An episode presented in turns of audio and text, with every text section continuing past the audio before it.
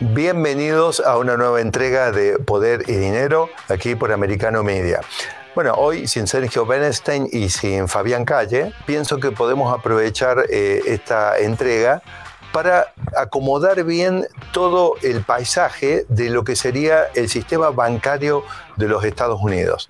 Venimos eh, golpeados por noticias que a veces nos llevan por delante y que no nos permiten trabajar un poquito sobre cómo es el esquema en general. Es decir, nosotros nos enteramos de un día para otro que se cae el Silicon Valley Bank, que se lleva puesto después la crisis al Signature Bank, que el Federal Republic es tragado por JP Morgan. Sabemos que hay otros bancos que trastabillan al menos a nivel de sus stocks y también sabemos que existen otros números que son, digamos, cierta de cierta manera bastante preocupantes. Es decir, entre los 30 bancos más grandes de los Estados Unidos existen 7 trillones de dólares de depósitos que no están asegurados, que no están cubiertos por la Corporación de Seguros de Crédito que actuó, bueno, rescatando, por ejemplo, los depósitos, los, los ahorros que estaban depositados en el Silicon Valley Bank, por ejemplo, y que cumplió un papel importante en atender toda esta crisis. La pregunta es, eh, ¿cómo es una radiografía un poco más general ahora que tenemos algunos días donde parece que al menos por hoy no ha caído ningún banco nuevo o no tenemos ninguna noticia preocupante en ese sentido?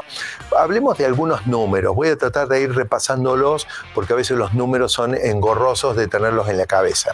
Pero, ¿cuánto es el PBI de los Estados Unidos? ¿Eh? ¿Cuánto es el tamaño de la economía de los Estados Unidos? Bueno, en el año 2022, la economía de los Estados Unidos tuvo un tamaño de 23.3 trillones de dólares, trillions, o para los que les gusta manejarse con la nomenclatura latina, sería 23 eh, 1.300 eh, billions, ¿no es cierto?, de dólares. 23.3 eh, trillions es el tamaño de la economía norteamericana en 2022. Y el sistema bancario, por ejemplo, en esos órdenes de magnitudes, ¿cómo se desenvuelve? Bueno, eh, cuando, por ejemplo, va alguna de nuestras compañeras, vamos a suponer Lourdes Jubieta o Isabel Cuervo, o algunos de nuestros compañeros, como eh, eh, cualquiera de los que nos acompaña o alguno de los productores y deposita, por ejemplo, mil dólares en una cuenta de savings o de checking en cualquiera de sus bancos, eso aparece en la radiografía general del sistema bancario de los Estados Unidos en dos lugares. Eh, aparece en el lugar de los activos porque ese banco tiene mil dólares que era de algunas de estas personas que lo depositó.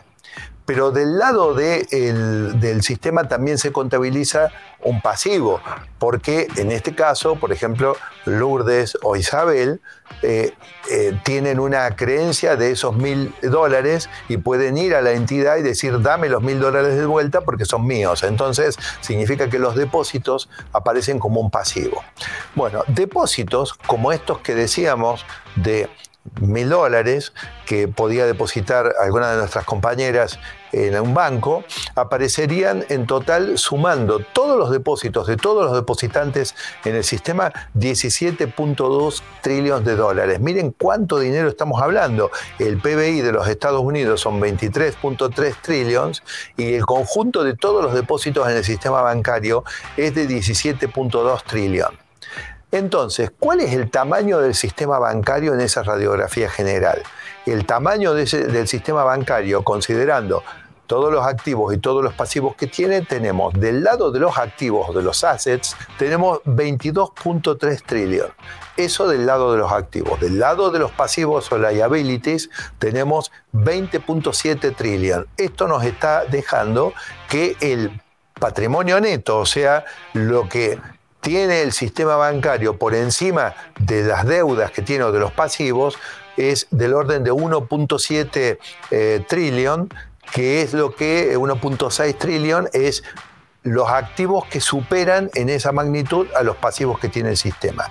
De esos pasivos hablábamos de 17.2 trillón de depósitos, pero esos 17.2 trillón a su vez se descomponen en 1.85 trillón que son depósitos de más largo plazo y, y 15.3 trillón que son depósitos de corto plazo. Recién decíamos, Isabel o Lourdes en este caso depositan esos mil dólares que estamos imaginando que tienen en una checking account y esos son depósitos de corto plazo y aparecerían dentro de estos 15.3 trillón de depósitos que eh, son de corto plazo. ¿Por qué es importante esto? Porque cuando vino la crisis del Silicon Valley Bank y algunos depositantes necesitaron retirar los depósitos, los depósitos que se querían retirar y que hicieron entrar en crisis al Silicon Valley Bank estaban dentro de estos 15.3 trillón que estamos hablando acá. Esta es una radiografía con datos oficiales de la Fed de marzo de 2023, es decir, del mes anterior.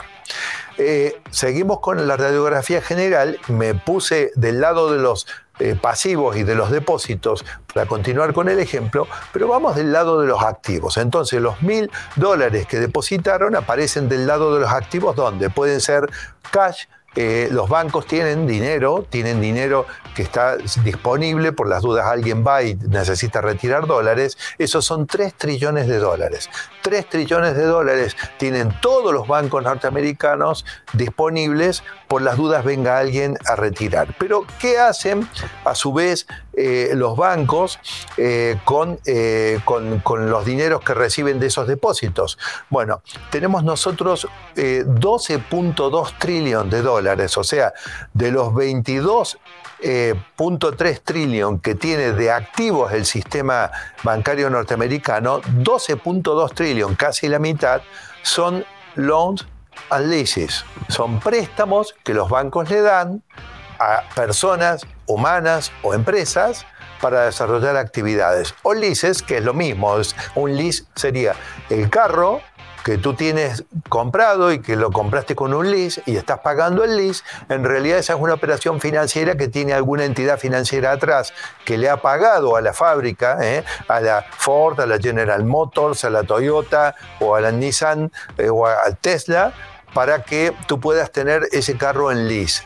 Entonces la fábrica lo cobró al carro y una entidad financiera se ocupa de cobrar eh, tus pagos de lease habitualmente. Bueno, estas operaciones aparecen como préstamos, loans and, leases, y son 12.2 trillón eh, de dólares. Ahí tenemos 2.8 que son eh, loans comerciales industriales, es decir, por ejemplo, viene una empresa, por ejemplo General Motors, o viene una empresa tecnológica y necesita armar una nueva línea de producción, entonces saca un préstamo del banco, aparece acá adentro. Pero luego tenemos, y acá prestemos atención, tenemos Customer Loans, que son los préstamos que se otorgan a los ciudadanos comunes o habituales como nosotros, y ahí tenemos alrededor de 2 trillones de dólares que son estos saldos de tarjetas de crédito y los, eh, los pagos de préstamos personales que podemos tener con entidades bancarias. Dentro de los 12.2 trillón tenemos 2.8 trillón comerciales e industriales y 2.0 trillón que son a familias, a personas como nosotros que tenemos que pagar el saldo de nuestra tarjeta de crédito. Pero luego tenemos los real estate loans los real estate serían los hipotecarios, las hipotecas. Entonces, los real estate son residential, real estate, 2.8 trillón y commercial real estate 2.9 trillón, donde el 60% son non-farm, eh, non-residential. O sea, son edificios de oficinas, son naves industriales esto quiere decir que estos préstamos podrían ser afectados en su capacidad de repago por una crisis de actividad económica forzada por las altas tasas de la Fed. Entonces, nosotros decíamos que de activos había 22.9 trillón, cash 3, loans and leases 12.2 y luego vienen los valores. Aquí es donde aparecen los held to maturity eh, activos o securities que son eh, unos 5.2 trillón y que son los que provocaron por exceso de inversión que el Silicon Valley Bank y muchos otros bancos norteamericanos estén trastabillando. Porque cuando uno coloca un banco coloca el dinero en un loan que va a una empresa comercial o industrial o que va a un Health to Maturity eh, Security, eso significa que hay que mantenerlo hasta que venga el repago y es una inversión de largo plazo. ¿Qué ocurre si del otro lado Isabel Cuervo o Lourdes Subieta necesitan los mil dólares que habían depositado y los quieren retirar? Si los quieren retirar y de los 22.9 de activos teníamos prácticamente el 85% colocado en préstamos y en inversiones que llevan tiempo y no se pueden recuperar rápido, ahí es como se cataliza la crisis que termina derivando en las caídas de bancos en los Estados Unidos cuando la administración de los portafolios eh, no es lo suficientemente prudente. Nos estamos quedando sin tiempo en este primer bloque, pero hemos tratado de explicar que el tamaño del sistema bancario de los Estados Unidos es casi el mismo tamaño que la economía de los Estados Unidos en un año completo, es enorme, y también la dinámica de que si yo recibo depósitos en cash y lo coloco en eh, colocaciones que después no puedo recuperar rápido y viene una crisis, empiezan a caer los bancos. Vamos al corte, vamos a una entrevista con nuestro especialista en mercados financieros y economía internacional, Darío Epstein, y luego volvemos en el cierre. Bienvenidos a este nuevo bloque de Poder y Dinero. Bueno, Fabián, este, eh, era hora, aquí lo tenemos con nosotros, le damos la bienvenida eh, a nuestro querido especialista, además amigo, pero especialista en economía internacional, en mercados financieros, Darío Epstein. ¿Cómo estás, Darío? Estimados, ¿cómo andan? Muy bien. Yo estoy un poco enojado con vos, Darío. ¿Por qué? porque, porque, porque salió el CPI de los Estados Unidos. Bueno, por supuesto que a nivel general uno lo mira y dice, bueno, muy bien, continúa la tendencia decreciente. Pero cuando uno se pone a mirar nada más un poquito más, lo más básico, sacar la, la energía, los alimentos, uno ve que la inflación core sigue prácticamente, digamos, en una visión anualizada. Fíjate que el propio informe, el propio release oficial del US Bureau of eh, Statistics te lo presenta de entrada nomás en una anualización de 12 meses y te lo está llevando al core a 5.5, que como digo es casi el triple del objetivo de meta. Estoy enojado con vos porque finalmente no, no baja lo suficiente, eh, lo suficientemente rápido, Darío. Pero Darío no, no, te enojes conmigo que no soy el responsable de la política monetaria. Y bueno, no, pero con alguien me tengo que enojar. Ah, perfecto. No, está bien. Ah, bueno. Bueno, escuchá, mira, vos tocaste un punto muy, muy, muy importante, que es la core. Si vos le sacás alimentos y y energía al índice. No baja, sube. Ahora, no le saquemos mérito tampoco al hecho que el índice general ha bajado fuerte, ¿sí? Pero bueno, encuentra una, resistencia importante porque no es fácil. Nosotros hablamos acá y la gente que, que, no está acostumbrada a lidiar con la inflación, como los argentinos que somos líderes mundiales en el tema, es muy difícil bajar la inflación sin un, sin un esquema de shock en menos de 18 meses. Esto les va a llevar un tiempo. Pero hay un esquema de shock vigente, Darío, porque hemos estado mirando con, un especialista eh, eh, en economía, un importante economista que, que trabaja desde su búnker en, en, Florida, eh, Black Toro Investment, que es Fernando Marengo, y los números son de 8.5, de entre 8 y 8.5 de déficit fiscal para 2023 según los datos de los últimos seis meses y la tendencia. Así que la política de shock la tienen, lo que pasa es que es un shock para aumentar la inflación y no para bajarla. Bueno, por eso, ahí entonces tenés un problema. Por un lado, alimentás la inflación a través de la emisión monetaria o mejor dicho, a través de la emisión que necesitas para cubrir el déficit, y por otro lado, emisión vía endeudamiento, y por otro lado, la combatís con política monetaria restrictiva. una, una, pregunta, la política monetaria tiene el objetivo de enfriar, ¿no es cierto? De enfriar algunos sectores de la economía. Sabemos y venimos mirando con atención los impactos sobre el mercado laboral, por ejemplo, que siempre hablamos, ¿no? Y que además todo el mundo está a la expectativa de ver cuándo el mercado laboral se enfría lo suficiente para eh, diluir presiones inflacionarias Ahora, yo por un lado, a través de la quimioterapia de las tasas, eh, trato de enfriar el mercado laboral. Recordemos que enfriar el mercado laboral eh, es eh, menos empleos más atractivos con menos salarios para, más, para menos personas. O sea, esto es, no es buena noticia, pero bueno, es lo que hay que hacer para controlar la inflación. Eso por un lado, pero cuando yo recaliento el déficit fiscal, lo que estoy haciendo es recalentando otros mercados que también, digamos, por supuesto que en definitiva terminan formando parte del índice. ¿No lo ves así? Déjame construir sobre lo que vos dijiste. El objetivo, cuando vos subís la tasa y restás liquidez en la plaza, no es eh, afectar el mercado laboral, sino afectar la actividad económica.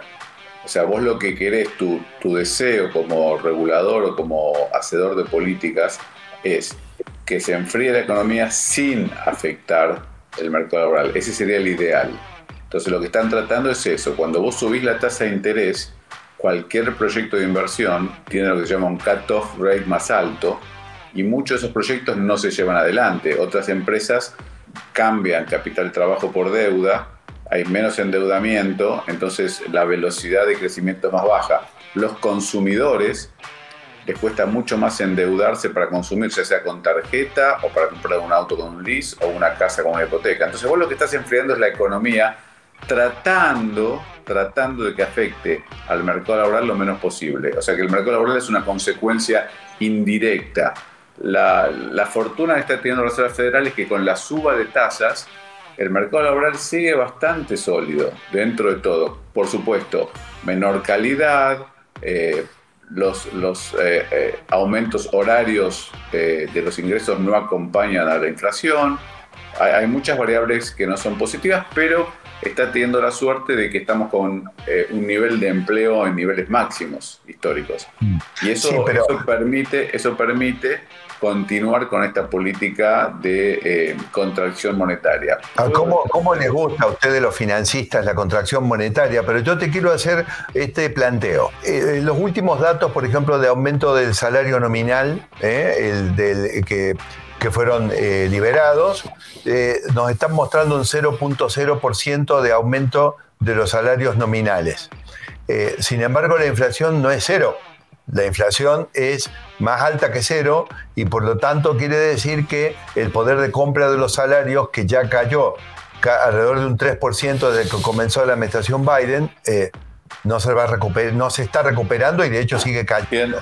Pero por otro lado, pero por otro lado vi, vi que el sistema bancario tiene, eh, eh, digamos, una cantidad eh, de, fondos, digamos, por ejemplo, hemos visto una crisis recién en tres bancos, en Silicon Valley, Sovereign y el First Republic, y una de las cosas que vemos es bueno, la, dificultad para enfrentar con digamos, obviamente, ¿qué pasa? El banco recibe los depósitos y los pone en loans, en leases y en eh, algunas inversiones que a veces son los, eso, los HTMs, que tienen plazos de maduración que, son más largos que un eventual retiro de depósito. Ahora, cuando hablamos de loans y leases, que son dos de los usos de los depósitos, eh, y estamos juntando con este dato que vos estás señalando, el tema de los salarios nominales que no eh, mejoran, sino que se resienten, yo te pregunto en qué medida esa política de, mantener las tasas altas y enfriar el mercado laboral, que se traduce en menores ingresos para los asalariados, puede terminar comprometiendo las carteras de crédito, los repagos de los loans y los leases sobre los cuales están calzados a su vez los bancos. Vos enfrías la economía para combatir la inflación.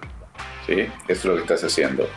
Olvídate por un minuto de los salarios que si bien están perdiendo contra la inflación, es marginal respecto al hecho de que hay muy bajo desempleo, que es muy bueno eso.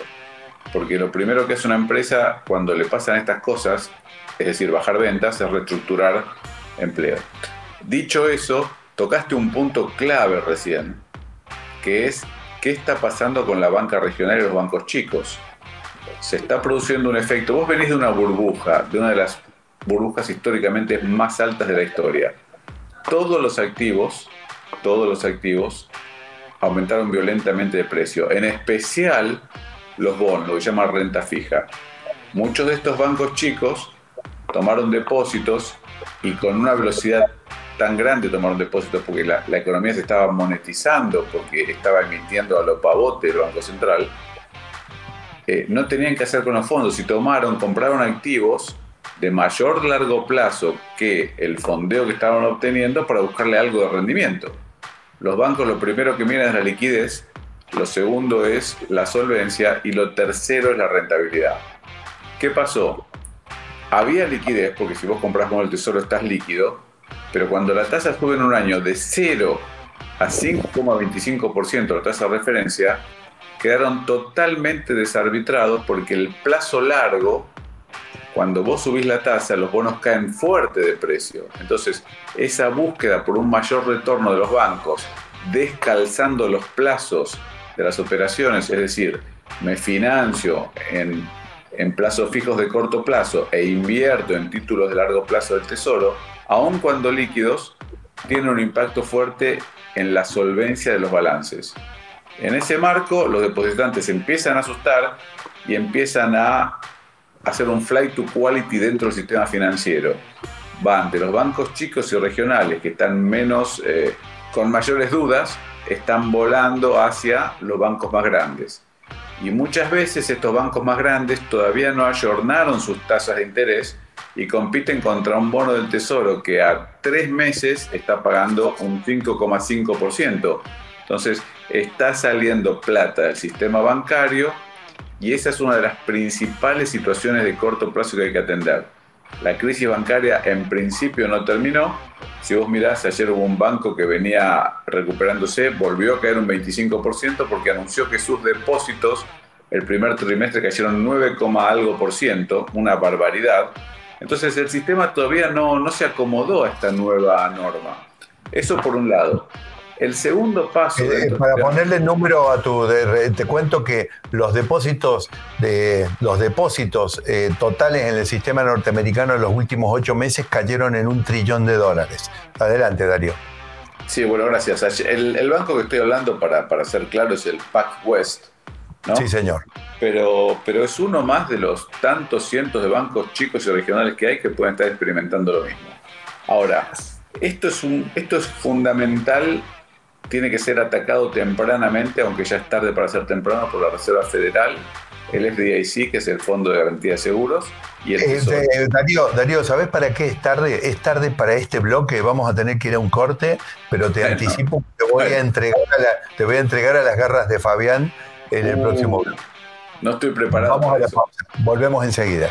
Bienvenidos a este nuevo bloque de eh, Poder y Dinero. Acá estamos con Fabián Calle, continuando con esta, se ha convertido en una entrevista súper interesante la que estamos teniendo con Darío Este. Pero, Fabián, es todo tuyo. Adelante.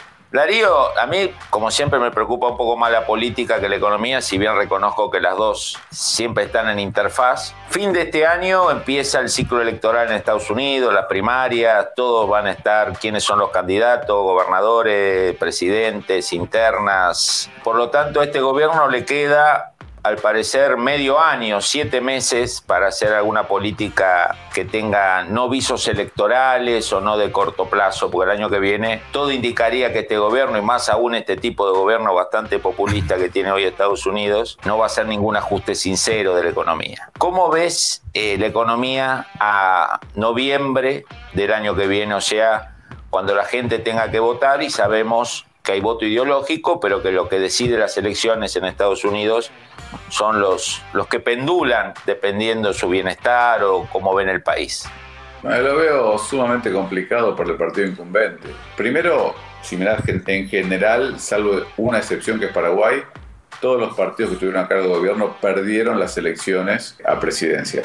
O sea que solamente, pero la historia no, no, no explica el futuro. A mí lo que me explica el futuro es lo siguiente. Tenemos el famoso debt ceiling, para nuestra audiencia es Estados Unidos puede endeudarse hasta el límite que le permite el Congreso y como sigue habiendo déficit fiscal todos los años, más el interés que tiene que pagar, cada tanto tiene que volver al Congreso a pedirle permiso para aumentar su endeudamiento. En junio, si el Congreso no aprueba aumentar el techo de endeudamiento, se paraliza la administración pública de Biden. No va a poder pagar cheques. Entonces, el primer problema es ese, va a haber una discusión o estamos viviendo una enorme discusión en el Congreso, cómo se asignan los gastos nuevos o se reducen. Hay una posición que es la del Partido Republicana, opuesta a la del Partido Demócrata, que es el partido del presidente Biden. Eso por un lado. Superado ese escaño, que yo creo que lo vamos a superar, eh, veremos cómo, pero se va a superar, eh, te queda el problema de que, así, estábamos hablando de los bancos y hay un tema que hay que mirar de cerca. Hay una gran cantidad de vencimiento de préstamos de real estate comercial en el balance de los bancos. Se habla de un trillón de dólares que vence de acá a fin del 2024. Esos préstamos con las tasas actuales no pueden renovarse. Y a eso tenés que sumar que muchas de las oficinas, que es la mayoría de lo que es real estate comercial, como consecuencia de un cambio cultural, el famoso home office, y gente que se muda de New York a Miami o de, o de California a Texas para pagar menos impuestos, tiene un impacto muy fuerte en los ingresos. Entonces, vamos a tener una crisis. No, no hay forma de escaparse de, de, una crisis, tanto el sistema bancario, pero lo que sigue es el real estate comercial. Y después de eso, el residencial.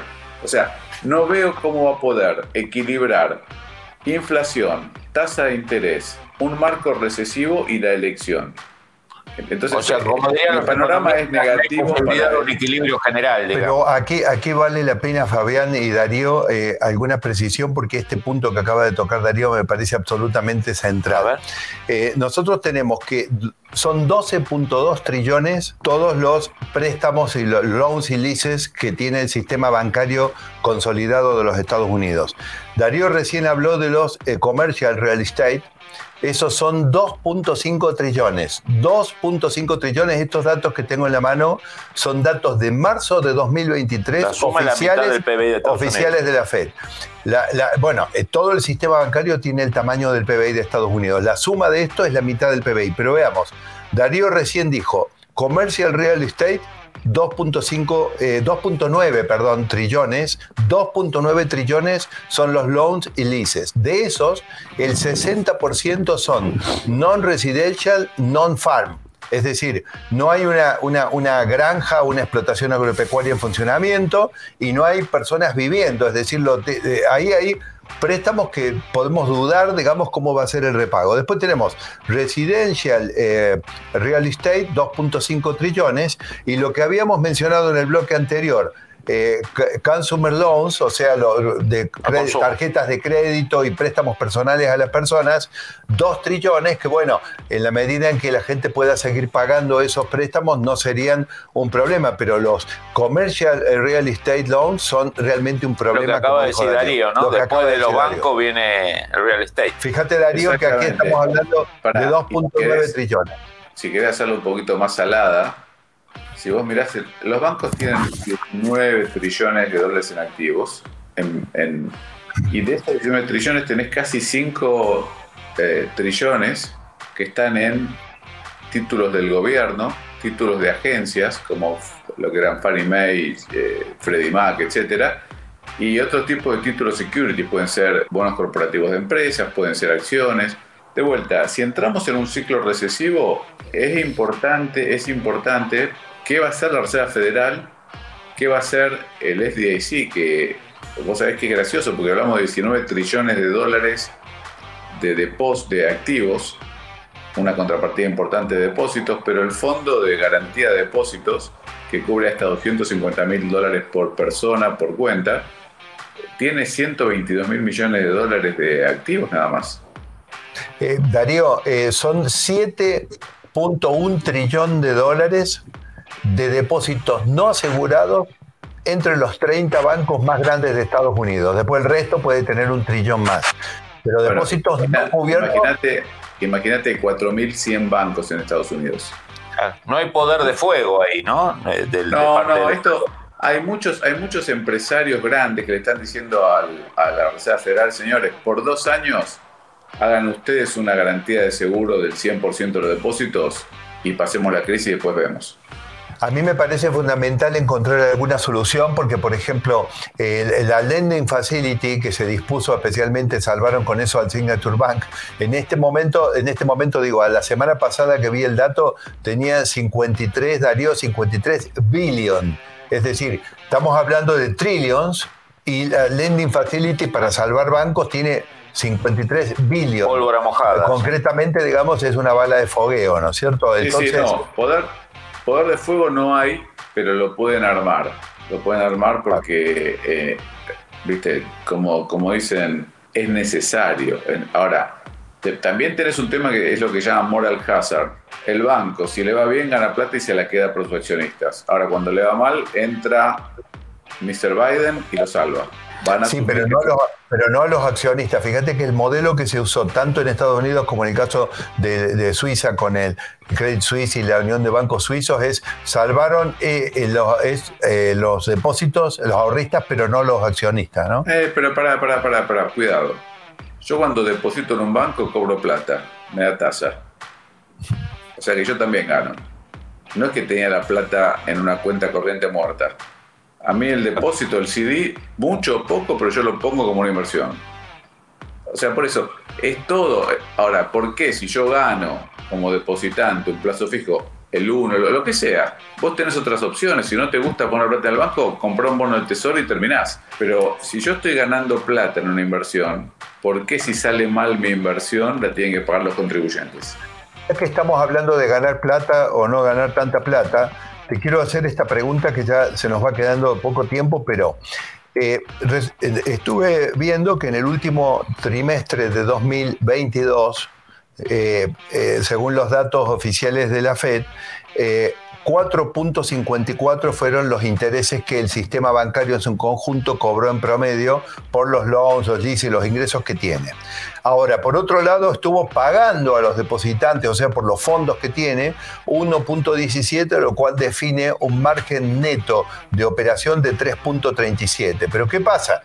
Crecientemente esos son márgenes que estuvieron explicados por las rentas de los bonos del gobierno, que era la inversión más rentable que el sistema bancario está metiendo gradualmente y es el propio gobierno el que lo está pagando. Entonces la pregunta es, 3.37, ¿es un margen razonable, es alto o es bajo? Y segundo, si es el gobierno el que sostiene la rentabilidad del sistema, me parece que hay algo que no está saliendo muy bien. Ahí se está llevando algo. Claro, nos queda poco tiempo, pero a ver qué decir. Te, te lo hago fácil.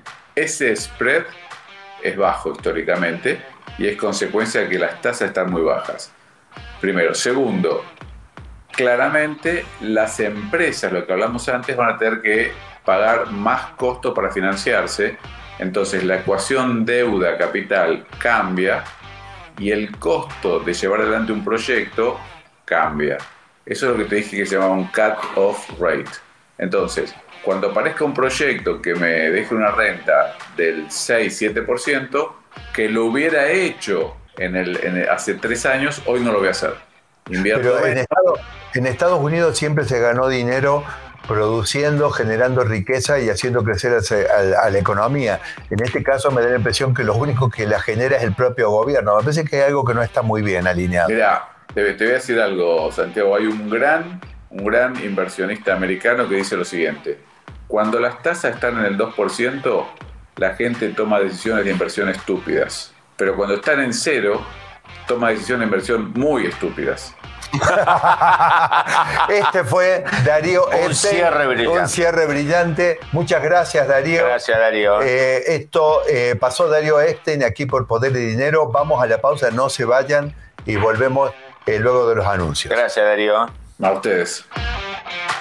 Bienvenidos a este bloque de cierre de Poder y Dinero. Creo que la presentación de Darío Epstein fue suficientemente clara y nos permite mirar, digamos, un poco la actividad financiera desde el ámbito específico eh, bueno, del campo financiero, como decíamos. Pero nosotros habíamos puesto un marco general en el primer bloque que tenía que ver con, eh, con, ver la generalidad del sistema bancario, donde repasamos algunos números y vimos que esto es tan grande como todo el tamaño de la economía norteamericana.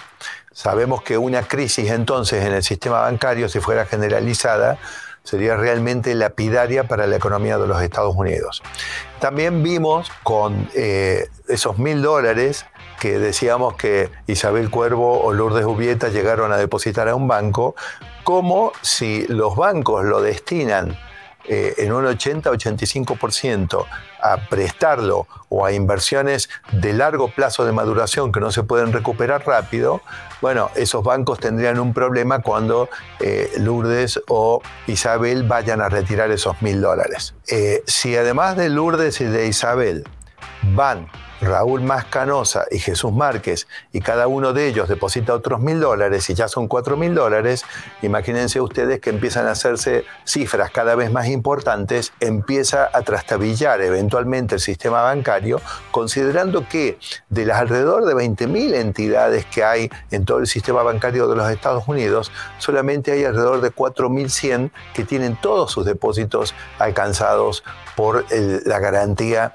eh, de los eh, depósitos. De, tal manera que, eh, bueno, pueden aparecer soluciones extraordinarias que cubran por arriba de ese límite de 250 mil dólares que cubre la Corporación de Seguro de Crédito, como ocurrió en el caso de los tres bancos que ya sabemos, el Silicon Valley, el Signature Bank y el First Republic, pero obviamente es imposible que nadie pueda atender una crisis generalizada del sistema bancario porque hemos demostrado con números oficiales de la Fed y con números oficiales del eh, US eh, Bureau of eh, Economic Analysis, eh, el tamaño de la economía norteamericana es prácticamente el mismo tamaño del sistema bancario y uno puede resolver por arriba del límite de garantía de 250 mil dólares el problema de unos pocos bancos, pero no podría resolver el problema de muchos bancos.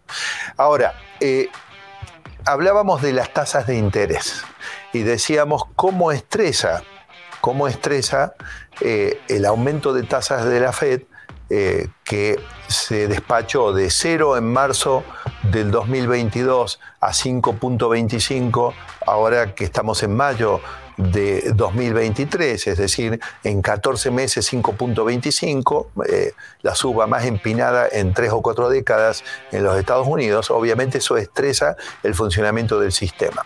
Pero ya que estábamos hablando del funcionamiento del sistema, hablemos un poquito más de las tasas de interés.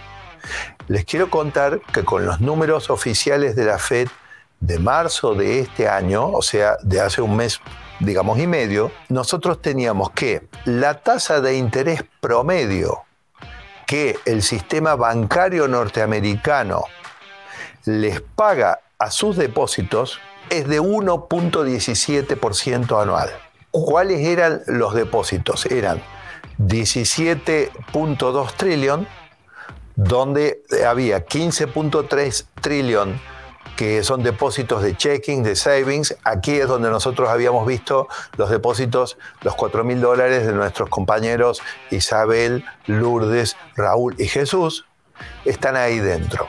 17.2 se llega sumándole 1.85 trillón más de depósitos que tienen plazos más largos. Por ejemplo, depósitos judiciales, a veces hay que la justicia te pone fondos y que quedan durante largo tiempo en el lugar. Eso no hay peligro que se quieran retirar. Pero fíjense que de 17.2 solamente 1.85 son de largo plazo. Casi todos son depósitos que uno puede querer retirarlos luego. Y por esos depósitos y por otros empréstitos que toma el sistema en algún momento, ¿eh? Eh, borrowings, ¿cuánto paga el sistema bancario? 1.17% anual. ¿Cuánto es la tasa de interés que cobra el sistema bancario en promedio? La tasa de interés promedio es 4.54%. Esto es de marzo de este año. Aquí en Poder y Dinero, a lo largo de sucesivos análisis, nosotros hemos venido diciendo, cuidado que la Fed sube la tasa, pero la tasa de interés de la Fed en algún momento del primer semestre de este año recién iba a empezar a convertirse en neutra para pasar a ser positiva en términos reales. Nuestra producción, que es bastante mezquina en términos de reconocer las cosas, porque acá nuestra producción y Sergio Benítez no les gusta reconocer nada, les cuento. Pero nosotros a fines del año pasado habíamos dicho, cuidado, que la tasa de interés de la Fed es alta, ya en ese momento era alta, pero no es más alta que la inflación, con lo cual es negativa. Fíjense que con el 5.25 que acabamos de llegar ahora, 5, 5.25, sea operación de depósito de préstamo activo pasiva, cuando hoy eh, acabamos de conocer en los últimos días que la inflación core está en 5.5 anualizada. Quiere decir que la tasa de interés de la Fed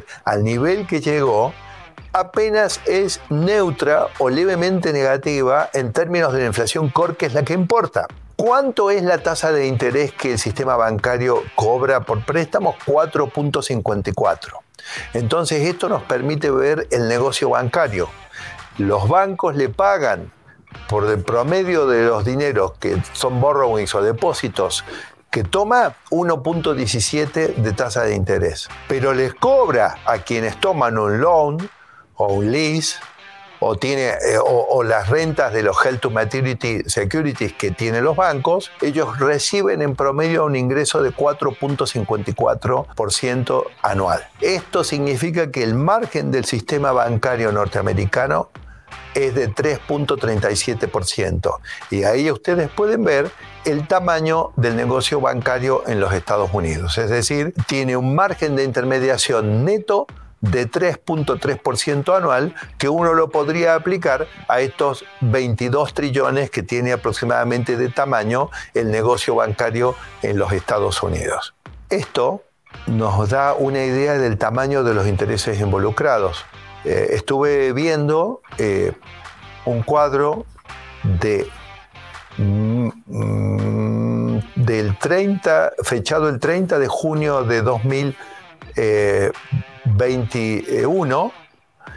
producido por JP Morgan Global Intelligence Unit, que nos muestra que el Silicon Valley Bank ya en ese momento aparecía en un cuadro, digamos, como entidades que era digamos, elevado eh, el porcentaje de Health eh, to Maturity Securities que mantenía en cartera.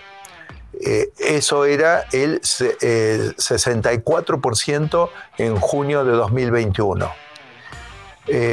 no, no. Y, y, quiero agregar de que al momento de la caída del Silicon Valley Bank, ese porcentaje había subido hasta 94%. Ahora, si en junio de 2021 el nivel ya era 64% y ya era preocupante, ¿cómo nadie se dio cuenta de intervenir sobre el management de ese portafolio para evitar que la situación desembocara eh, hace dos meses, en 2023, en la caída del banco y en la crisis bancaria eh, que tuvo que salir como eh, bombero eh, la Fed a tratar de frenar y que a su vez en el cimbronazo se llevó puesto a otros bancos que tenían una administración, digamos, podemos decir, temeraria de sus carteras, de sus portafolios, eh, como fueron el Signature Bank y el First Republic.